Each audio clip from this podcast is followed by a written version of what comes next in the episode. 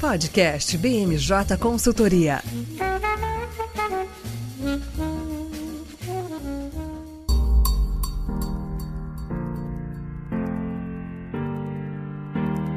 Olá pessoal, sejam bem-vindos a mais um BMJ Entrevista.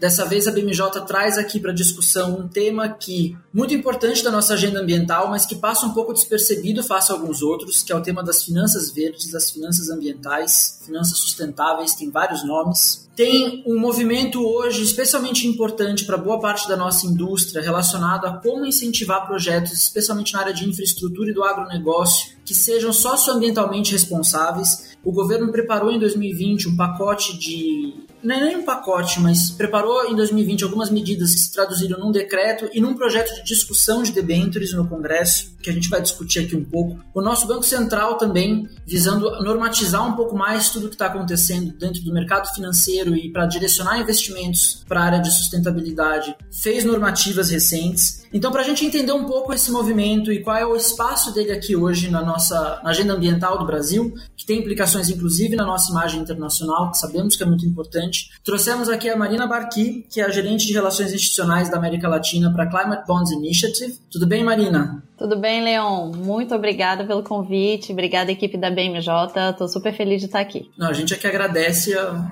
a sua disponibilidade. E para discutir aqui com a gente esse tema também, a nossa coordenadora de sustentabilidade, Débora Jacinto, que vai trazer um pouco do panorama de onde esse tema está na nossa agenda ambiental. Tudo bem, Débora? Oi, Leon, tudo bom? Prazer estar aqui. Muito obrigada, Marina, por estar aqui com a gente para discutir esse tema tão caro, tão importante. A Karina Teixeira, a nossa coordenadora de agronegócio, outro dos setores econômicos mais impactados por essa agenda. Tudo bem, Karina? Olá, Leon. Olá, Marina. Olá, Débora. É um prazer estar aqui com vocês. E eu, que ainda não tinha me apresentado, Leon Rangel, coordenador de energia, e vou representar aqui um pouco a parte de energia e infraestrutura em nome da BMJ. Já começando, antes da gente falar um pouco da agenda de governo e políticas públicas, Marina, eu queria que você, que tem uma trajetória aí de trabalhar para governos estrangeiros, já foi relações governamentais, já passou por diversos setores, se você se apresentasse um pouquinho, contasse para a gente da Climate Bonds Initiative e o que consiste o trabalho de vocês. E aí eu já vou pedir para você falar um pouco também do que é finanças sustentáveis, finanças verdes, até para a gente começar a separar o que, que é isso do que, que não é. A gente vai falar um pouquinho mais do que, que não é finanças verdes na, na agenda ambiental mais para frente, mas seria legal você já dar essa primeira contextualização. Tá ótimo, Leon, obrigada. Então, é, como você disse, eu estou assim, há 15 anos é, no mercado primeiro de relações governamentais, é, análise de risco político, é, trabalhei para a Embaixada do Reino Unido, trabalhei para uma grande construtora que é Andrade Gutierrez, é, trabalhei para consultoria política também. E aí eu tô na Climate Bonds tem um ano. É, eu entrei para ajudar justamente nesse, nesse processo de mapear stakeholders governamentais, institucionais. E a Climate Bonds Initiative, ela está no Brasil desde 2015. A nossa grande missão, assim, nós somos uma ONG sem fins lucrativos. Acho que isso é importante de pontuar. É, e a nossa grande missão, é, na verdade, são três pilares. Assim, nós queremos trazer educação de mercado sobre o que, o que são finanças verdes sustentáveis. Então, daí a importância, né, de participar desses podcasts. É, para quanto mais gente ouvir, melhor. É, a gente tem um pilar de análise de mercado, então a gente produz vários relatórios é, qualificados sobre títulos verdes, títulos sustentáveis, então a gente tem uma a maior base de dados do mundo sobre títulos verdes. E temos também o pilar de certificação, que é a Climate Bonds, ela é uma certificadora de títulos verdes no mundo.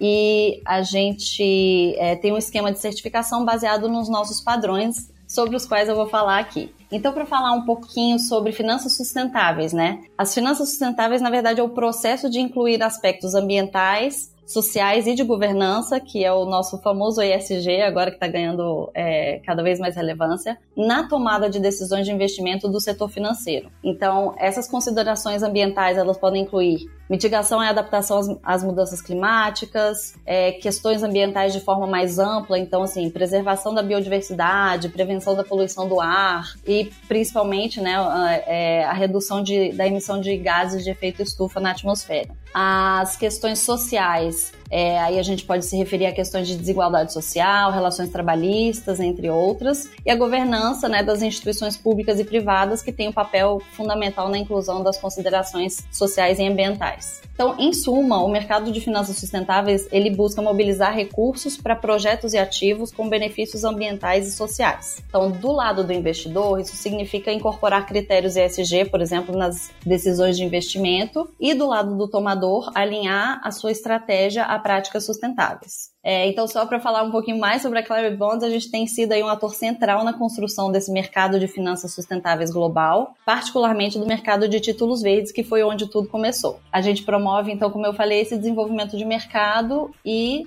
desde o ano passado a gente tem incluído naquela base de dados que eu já mencionei títulos sociais, sustentáveis e de transição, que eu vou falar mais para frente. Super. Então, até para facilitar um pouco o entendimento, a gente está falando realmente de oportunidades de investimento que financiem projetos socioambientais. Que juro para o pessoal vai fazer um pouquinho mais de sentido lá para frente, mas ou se você já quiser dar um spoiler também, Marina, isso não se confunde com o famoso mercado de carbono, né, que também está muito na atenção do e essa inclusive da mídia, né? As finanças sustentáveis ainda está passando um pouquinho mais não batido. É isso mesmo. Então, vamos tentar fazer essa diferenciação, porque a gente é muito procurado para falar sobre mercado de carbono e a gente não. Assim, a gente trata muito, lida indiretamente com isso, porque os títulos verdes podem ter uma relação com o mercado de carbono, mas não é a mesma coisa.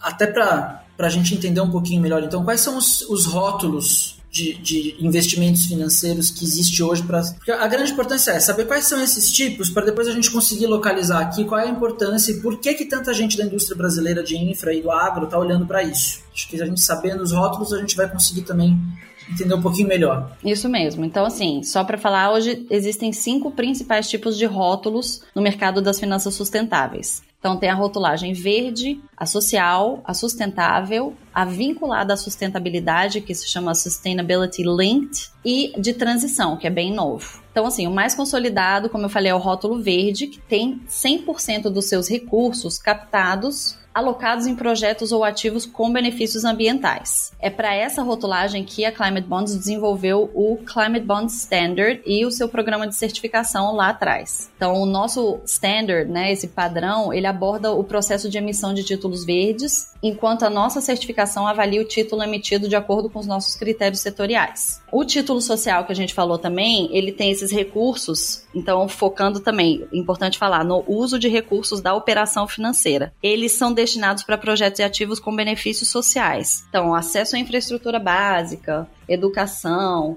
A gente teve aí é, em 2020 títulos pandêmicos que eram atrelados a melhorias, né, a mitigação do, dos efeitos da pandemia. E o título sustentável, que, a, que indica um ativo e projeto que traz benefícios tanto ambientais como sociais. Então, lembrando que esses três rótulos, os recursos são carimbados para serem usados em ativos e projetos elegíveis. E aí, para falar rapidamente, assim, os, os rótulos vinculados à sustentabilidade e os rótulos de transição, eles são ligados a compromissos ambientais ESG, é, e alinhados ao Acordo de Paris, mas eles não são tão criteriosos né, quanto os três anteriores. E para o conceito de transição, a Climate Bonds Initiative tem trazido aí é, propostas para que eles sejam muito ambiciosos. Então, assim, só para reforçar um ponto importante do mercado de finanças sustentáveis, para que um título seja de fato rotulado ou certificado, ele tem que passar por um processo de revisão externa. Importante pontuar isso, que vai agregar aquele elemento de independência e transparência é, ao processo como um todo. Marina, então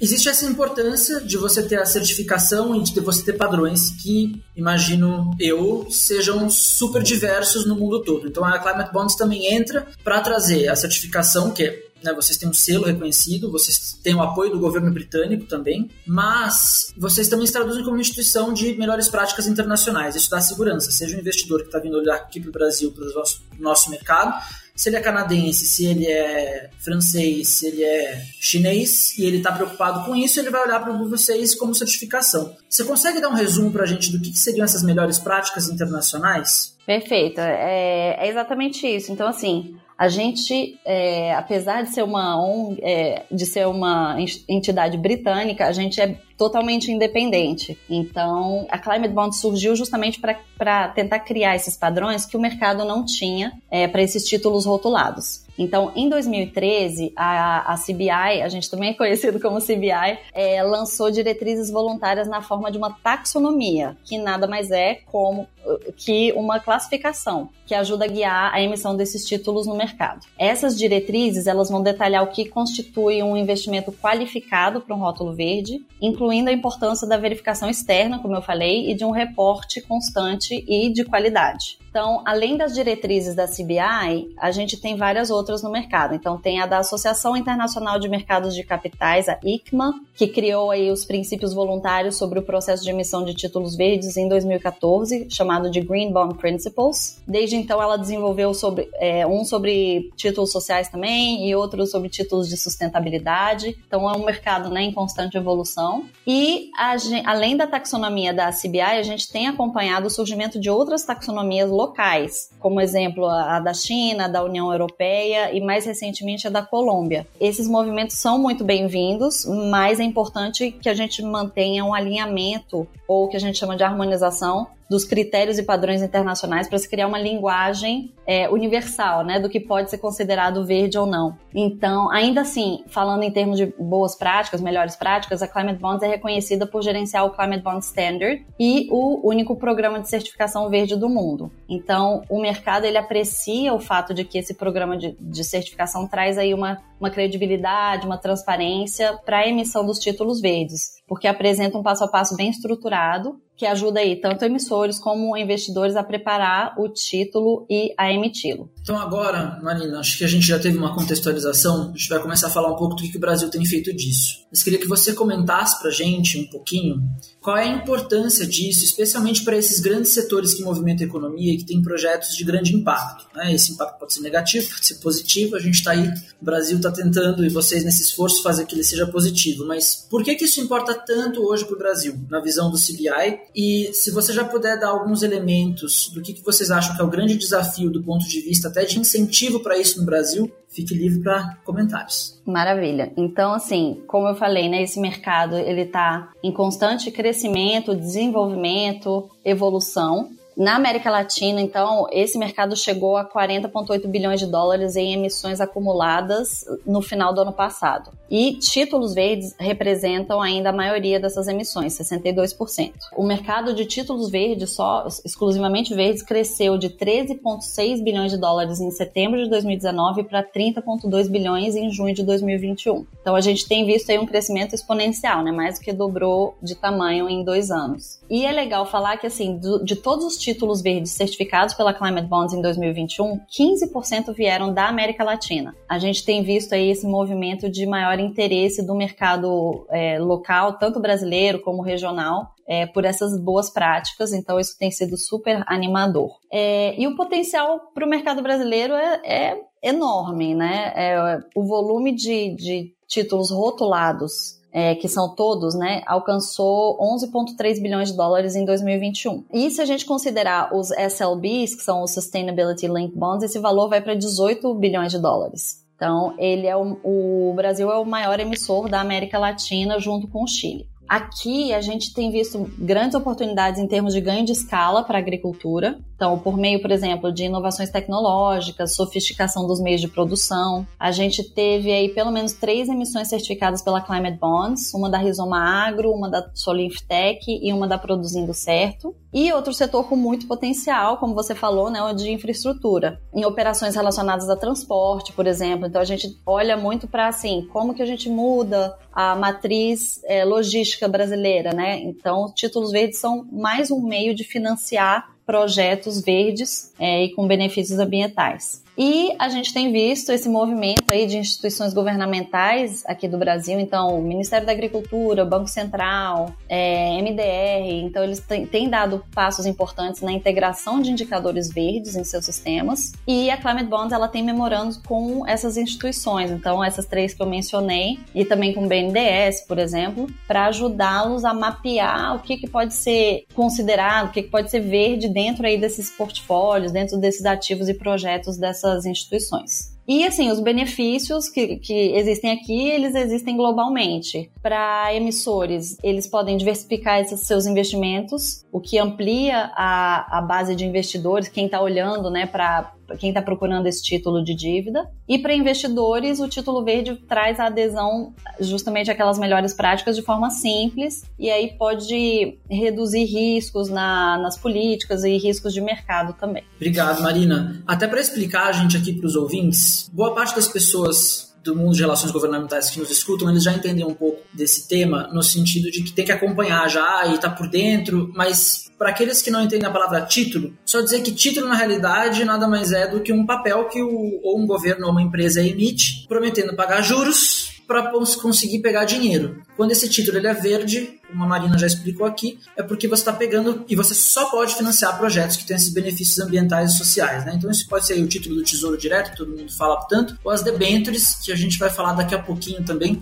que é uma das fronteiras agora para as finanças verdes e para a agenda ambiental brasileira. Na realidade, gente, nem é tão daqui a pouco que eu vou falar do decreto, não. Vou falar agora porque a gente tem uma pergunta para a Marina relacionada a isso. Mas para quem tem acompanhado, hoje, como a Marina mesmo já disse, esse é um mercado em franco é, expansão no Brasil e na América Latina. Muitas empresas emitindo esses títulos, mas ainda existe um desafio que é fazer com que isso chegue até os grandes projetos de infraestrutura mesmo. Para energia, isso já está um pouco mais comum, é um setor que está mais habituado, mas outros grandes projetos de energia, é, de, de infraestrutura, desculpa, realmente ainda carecem e carecem de um incentivo para isso. Foi pensando nessa agenda que em 2020 a Presidência da República soltou o decreto 10387 que estabelece. O decreto em si é bastante simples. Para quem não acompanha esse debate, essencialmente o que ele fez foi Dentro do rol de projetos prioritários de concessão do Brasil, é, concessão, permissionários, etc., ou seja, esses grandes projetos que o governo cede para iniciativa privada por décadas, os que tiverem é, benefícios ambientais e sociais, eles teriam prioridade na agenda do governo. Isso foi importante, essencialmente, porque abriu margem para que empresas que queiram emitir títulos de dívida, debentures, é, relacionados a esses projetos possam aproveitar de benefícios fiscais hoje. Ou seja, eles conseguem emitir esses títulos que vão dar mais retorno para o investidor. Então é mais fácil para eles captarem dinheiro. Existe agora um debate de transformar isso em lei, que é o PL 2646, o marco legal das debêntures, que já passou pela Câmara dos Deputados e hoje está no Senado, especificamente com o senador Wellington Dias, que estabelece deixa essa margem de estar no decreto, que pode cair a qualquer momento, para ser legislação. E a partir daí você ter alguns critérios que vão ser posteriores, claro, determinando quais são esses benefícios ambientais e sociais que vão passar a ter os benefícios fiscais. Um debate um pouco complexo, mas que está andando aos poucos e que também vai permitir que empresas concessionárias de grandes serviços de rodovia, de energia, geração centralizada de energia, passem a ter mais possibilidades e mais atratividade para emitir esses títulos e investir em projetos verdes, que é o mais importante. Mas, Marina, olhando um pouco para esse cenário, e daqui a pouco a gente vai chamar a Débora para explicar o porquê que as finanças verdes não têm toda a atenção do governo, a gente tem uns outros temas aí que a Débora vai comentar, mas queria de você ouvir um pouco que, além disso tudo que está acontecendo, desse decreto que o governo soltou em 2020 e do projeto de lei que tem mexido muito com a indústria, a indústria tem atuado muito e está um pouco travado nas negociações políticas, que mais dá para ser feito do ponto de vista do governo para incentivar esse mercado? Não, perfeito, Leon. É, é, bom você ter dado esse panorama, né? A gente da Climate Bonds, a gente acompanha de perto o desenvolvimento dessa agenda regulatória, claro, mas a gente não tem atuação proativa junto ao Congresso. A nossa equipe é muito pequena, então a gente assim, acaba focando é, em desenvolvimento de mercado, né, como eu falei. Mas realmente esse decreto é, 10387, ele veio para dar um impulso ao financiamento de projetos de infraestrutura que apresentem benefícios ambientais e sociais. Então, obviamente, a gente viu isso como um, um avanço muito positivo. E atualmente, esse PL que você mencionou, o 2646 de 2020, é, a gente também tem acompanhado essas discussões e a gente entende que ele traz excelentes recursos para incentivar uma maior participação de investidores institucionais no financiamento de infraestrutura, que é uma necessidade aqui do Brasil. E que agora precisa avançar no, no Senado, na né, SPL. É, outra pauta que eu, que eu posso mencionar é a resolução 4943 do Conselho Monetário Nacional, que alterou uma resolução anterior sobre estrutura de gerenciamento de riscos das instituições, para incluir aí os riscos ambiental, climático e social. Então a mudança é muito bem-vinda, porque ela acaba dando visibilidade para temas que já eram de conhecimento das instituições, mas que agora vão passar a ser avaliados de forma intrínseca, né, nesse gerenciamento de riscos. Então, só para mencionar alguns desses temas, a resolução ela trouxe eventos como desmatamento, degradação de biomas, é, uso excessivo de recursos naturais como um, um risco, né? Trazendo atenção para isso aí. E do lado social, práticas que já eram ilegais, agora vão ficar mais é, sob a lupa, né? Do, do CMN. Então, exploração infantil, trabalho em condições análogas à escravidão, atos lesivos ao patrimônio público, por exemplo. É, queria destacar aqui também, como você mencionou, o excelente trabalho que tem sido feito pelo Banco Central, que está desenvolvendo, inclusive, junto com a gente, um alinhamento dos indicadores de sustentabilidade do banco taxonomias internacionais e melhores práticas de concessão de crédito rural, especificamente. Então, a agenda de sustentabilidade do banco é um ótimo exemplo de como ele tem sido um ator essencial no desenvolvimento do mercado nacional, mais sustentável, mais adaptado a regras e normas internacionais. E o que a gente gostaria de ver, idealmente, seria o Brasil emitir títulos soberanos rotulados, como já é feito aqui né, em outros países da região. Então, o Chile, que tem as maiores emissões é, de títulos verdes soberanos da região, México, Colômbia, Equador, Peru, é, mas a gente não antecipa isso que isso aconteça a curto prazo, né? As emissões soberanas elas são uma importante ferramenta para mobilizar os investimentos verdes em setores estratégicos mas o contexto atual não é exatamente, não tem sido favorável a isso, né? E a lei de responsabilidade fiscal, ela vedou a emissão de títulos públicos em 2001 por motivos de gestão de liquidez e para controlar melhor a política monetária aqui do Brasil. Então, assim, é super compreensível, né? Mas realmente acaba apresentando um obstáculo à emissão de, de títulos soberanos. E além disso, o Brasil tem um desafio regulatório a superar. Além desse, né, seria é a resolução do Senado Federal, resolução número 20 de 2004, que prevê que todo recurso de título soberano seja destinado à liquidação da dívida nacional. Então, ele tem que ser alocado no orçamento federal. Ou seja, a gente precisaria de um ajuste regulatório para permitir a destinação de recursos no caso de uma emissão soberana verde. É, então, assim, aqui na Climate Bonds, né, a gente tem visto esse movimento muito positivo por parte do Bacen, do BNDES, é, de apoiar a transição do mercado brasileiro para uma economia verde. É, e aí agora eu queria perguntar para vocês, assim, a BMJ, ela tem acompanhado alguma outra iniciativa que pode ter impacto aí no mundo das finanças sustentáveis? Então, Marina, sobre isso, é, a gente tem acompanhado algumas outras iniciativas. É, vou comentar mais a fundo sobre o cenário da política ambiental do, do governo brasileiro, mas essa pauta de finanças verdes não está tão em evidência quanto ela poderia estar. Eu destaco aqui sobre a Política Nacional de Pagamentos por Serviços Ambientais, que tem títulos verdes como uma das modalidades de pagamentos por serviços ambientais. Essa é uma das principais prioridades do, do governo brasileiro na pauta ambiental. Então, desde que o Joaquim Leite assumiu o Ministério do Meio Ambiente, ele tem colocado isso como prioridade. Então, então, dentro da, da política nacional, né, da Lei 14.119 de 2021, tem essa modalidade. E essa lei de pagamento por serviços ambientais ainda não está regulamentada. A perspectiva é que o Ministério do Meio Ambiente regulamente, ainda esse ano, pelo menos é o que eles têm divulgado, o, desde o do meio do ano passado, as informações que a gente recebe do MMA é que eles estão trabalhando no cadastro e que eles provavelmente vão lançar uma consulta pública agora no primeiro semestre de 2022, mas até agora a gente não teve essa movimentação. Como a Marina já falou, temos várias normativas do Banco Central também que estão têm um destaque mundial de uma das instituições financeiras que está mais próxima das finanças sustentáveis. E nesse ponto, complementando a Marina, só colocar aqui também que o Bacen, desde 2020, ele apoia o Task Force on Climate, Climate Related Financial Disclosures, que é a iniciativa do G20, que foi criada em 2015, relacionada a riscos à estabilidade financeira que são associadas às mudanças climáticas. Então, em paralelo com pagamentos por serviços ambientais, eu até gostaria de aproveitar para destacar sobre essas movimentações do governo em relação a metas de combate às mudanças climáticas. Então, a COP26 aconteceu em novembro, o governo brasileiro colocou algumas novas metas de redução de emissões. Então, diante disso, algumas movimentações já estão acontecendo, inclusive agora no final de fevereiro de 2022, o MAPA, o Ministério da Agricultura e o BNDES firmaram um acordo para incentivar a redução de emissões na pecuária e, além disso, o MAPA também tem alguns GTs, os grupos de trabalho para redução de emissões de metano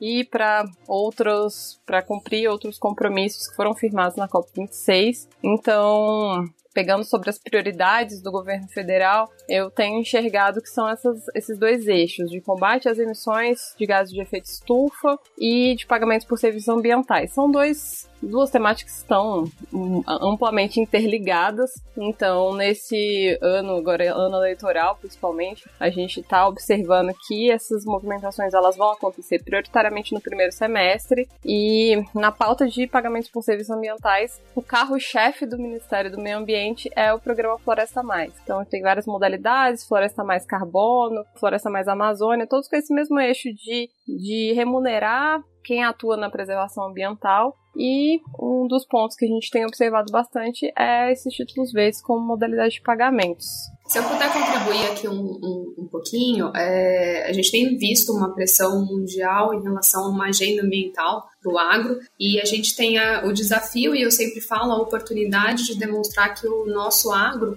né, brasileiro ele está cada vez mais capacitado para aumentar a, a, nossa produção de forma conjugada com a preservação ambiental. Então, é, essa, essa questão do pagamento por serviços ambientais que a Débora acaba de mencionar, é muito importante para ser rentável também para o produtor a, a, preservação. Veja, a, o Código Florestal ele impõe né, uma questão de preservação para os produtores rurais, então a gente tem aí mais de 280 milhões de hectares preservados pelos produtores rurais. E, e, fica a questão de, de como tornar né, essa, essa, essa preservação atrativa também financeiramente para o produtor. Então a gente tem outras, outras alternativas, a questão da CPR verde, e enfim, é por isso que eu digo que é um desafio, mas também uma, uma oportunidade. Perfeito, é isso mesmo, é, é Karina e, e, Débora. E Débora, para voltar assim um pouquinho no, nesse sentido que você estava falando das iniciativas, né? Olhando para o governo federal, qual você acha que vai ser daqui para frente o papel das finanças verdes nessa agenda de sustentabilidade e o que, que tem sido prioridade nessa agenda? Então a Karina mencionou aí a CPR verde, você vê algumas outras coisas?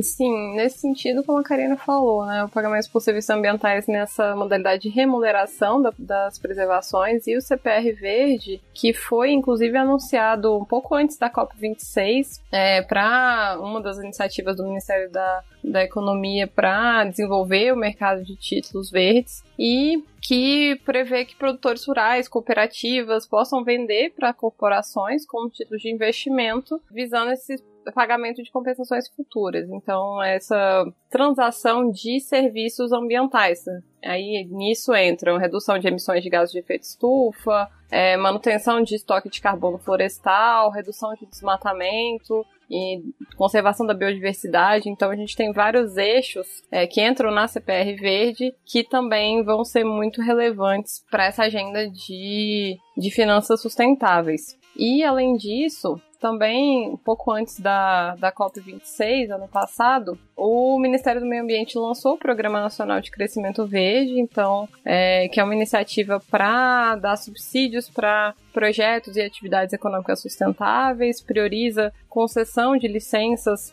e de empregos verdes, então também é um pacote de incentivos para redução de emissões de gases de efeito estufa nas metas que foram anunciadas pelo governo. Até dando um. adicionando aqui, na, na, parte de. especialmente de energia, tem rolado um movimento que não é propriamente diretamente relacionado às finanças verdes, mas que também ajuda a nortear futuros investimentos. Porque como o resultado da medida provisória 998 do ano passado, ela mexeu com diversos aspectos do setor de energia, uma coisa que ficou interessante que o Ministério de Minas e Energia no momento está se dedicando é como quantificar quais são e valorar os atributos ambientais por fonte de energia. Né? Então, esse é um outro debate que entra nisso, não está muito aí na mão do Ministério do Meio Ambiente, mas que no futuro vai conseguir também organizar para a gente saber qual é a qualidade dos projetos de energia é, qual é a qualidade desses títulos que eles emitirem, baseado por fonte de energia. É, a expectativa é que o Ministério consiga chegar a uma metodologia, diretrizes para essa metodologia de cálculo é, até o final desse ano. Aí a gente não sabe se continua essa equipe, se muda essa equipe por conta das eleições, mas alguma coisa vai continuar acontecendo também em 2023 para esse assunto ser pacificado. Isso acho que vai abrir margem, né, Marina, é, falando disso, para uma outra agenda aí de maior complexidade para as finanças verdes mesmo, né? Aí talvez tenha uma diferenciação por diferentes tipos de investimento em energia para além dos critérios que já existem, né?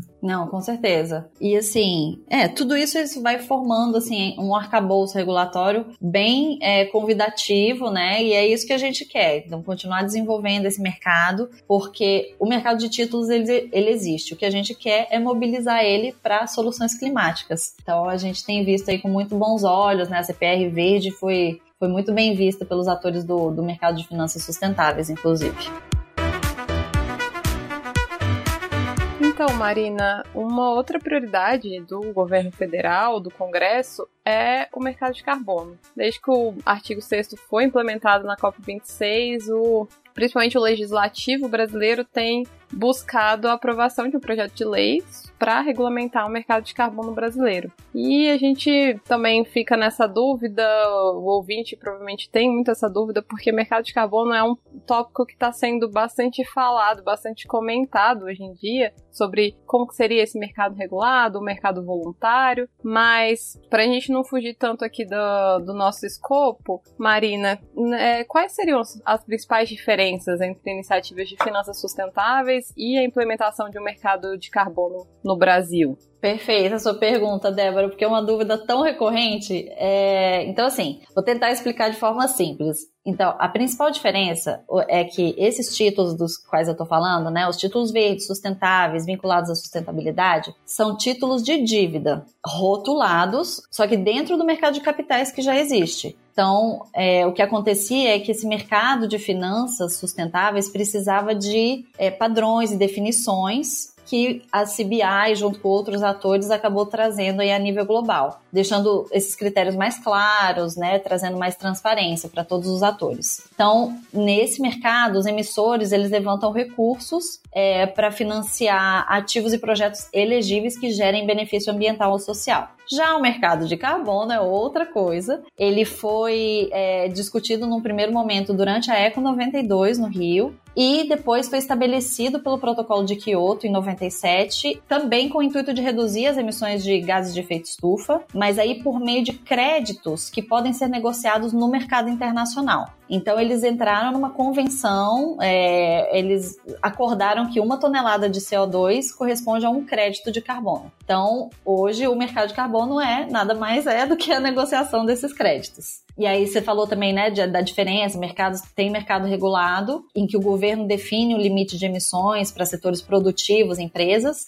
e o mercado voluntário, tá? Eu, eu traria, assim, um dos assuntos mais importantes que vocês mencionaram, né, na COP26, foi a regulamentação do artigo 6 do Acordo de Paris, que trata justamente dessas regras para o mercado de carbono global. E, claro, seria interessante se o Brasil desenvolvesse seu mercado regulado de crédito de carbono, para que o país entrasse mais preparado aí quando esse mercado global fosse criado. Mas entes, assim, tanto públicos como privados, podem sempre participar do mercado de carbono voluntário. É, e atu atualmente esses preços, inclusive, são mais altos do que os do mercado regulado. É, então, só para falar que tanto as finanças sustentáveis como os, os, mercados de crédito de carbono visam, no final das contas, a reduzir a emissão de gases de efeito estufa e a encorajar o setor privado e público a fazer a mesma coisa. Então, eles são complementares. É, perfeito, Marina. Essa é uma dúvida muito recorrente entre os nossos ouvintes, mas que é exatamente isso, né? Todas essas ferramentas